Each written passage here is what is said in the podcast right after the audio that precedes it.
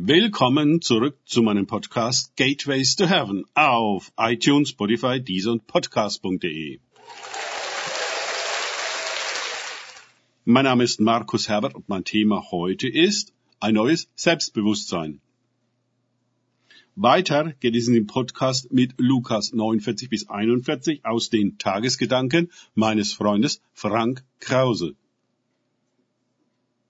Und ich bat deine Jünger, dass sie ihn austreiben möchten. Und sie konnten es nicht. Jesus aber antwortete, O ungläubiges und verkehrtes Geschlecht, bis wann soll ich bei euch sein und euch ertragen? Bringt den Jungen her. Lukas 9, 40 bis 41. Der Mann hatte die Jünger gebeten, aber nicht Petrus, Johannes und Jakobus, denn die waren ja mit Jesus auf dem Berg der Verklärung gewesen. Von dort, aus der Herrlichkeit, kamen sie herab und waren sogleich mit der Situation dieses Mannes mit seinem besessenen Sohn konfrontiert. Sie hatten eine initiatische Erfahrung mit der höheren Wirklichkeit und ewigen Geschichte, die mit dem Glanz und der Macht Gottes gemacht, ihr Selbstbewusstsein hatte sich verändert. Gewohnt daran, den dämonischen Mächten, der Fremdbestimmung der Welt sowie den menschlichen Schwächen voller Krankheit und Vergänglichkeit ohnmächtig ausgeliefert zu sein, hatten sie nun auf dem Berg ein ganz anderes Menschsein zu sehen bekommen. Eines, wie es wohl von Gott ursprünglich gedacht war. Der Mensch als ein Gegenüber und Träger seiner Herrlichkeit. Der Mensch als Sohn Gottes, strahlend wie die Sonne, überschattet von der Shekinah Gottes, angesprochen und definiert vom Vater, persönlich und direkt. Die Stimme hatte gesagt, dass Jesus Gottes geliebter Sohn ist und dass sie auf ihn hören sollten. Das bedeutet, die Ohren von vielen anderen Stimmen abzuwenden, um diese nicht mehr zu hören. Gehen wir mit Jesus und hören auf ihn, dann tauchen wir in ein heiliges Sein, in dem die Machtverhältnisse völlig anders liegen, als was wir zuvor erkannt haben. Wir sind dann nicht mehr die Opfer der Dämonen, der Welt und Umstände, auch nicht mehr der Religion und Kultur, der Prägung des Elternhauses und so weiter und so fort. Unsere wahre Geschichte reicht viel weiter, tiefer und höher.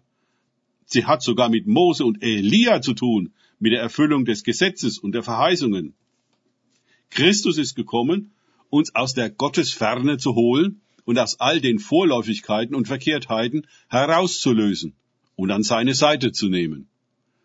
Da kann kein Dämon bleiben.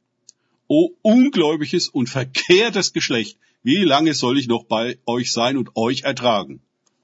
Eine seltsame Antwort, die uns sehr hart vorkommt. Aber angesichts des Berges der Verklärung wird uns deutlich, dass Jesus unentwegt auf diese beiden Faktoren trifft, die das Schicksal der Menschen eisern bestimmen. Unglaube und Verkehrtheit.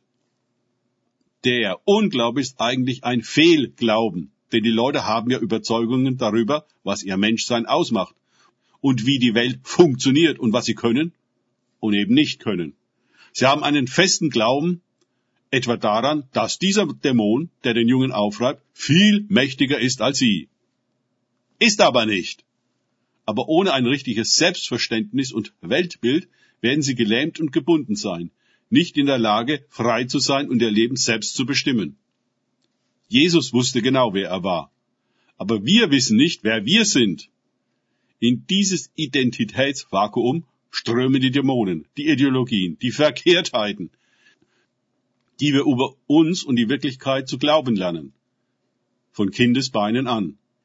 Jesus kann uns sagen, wer wir sind und auch ermächtigen, in die volle menschliche Identität zu gelangen. Dafür treibt er aus uns eine unglaubliche Menge an dämonischen Einflüssen und Besetzungen Irrtümern und Lügen, Verdunkelungen und Verzerrungen aus, bis wir immer mehr werden, wie wir wirklich sind.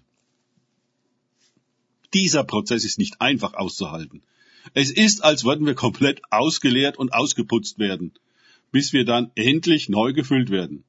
So schrecklich die Ausleerung ist, so wunderbar ist die Erfüllung mit Herrlichkeit.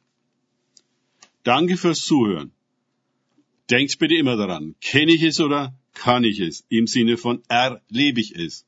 Erst sich auf Gott und Begegnungen mit ihm einlassen, bringt wahres Leben. Gott segne euch und wir hören uns wieder.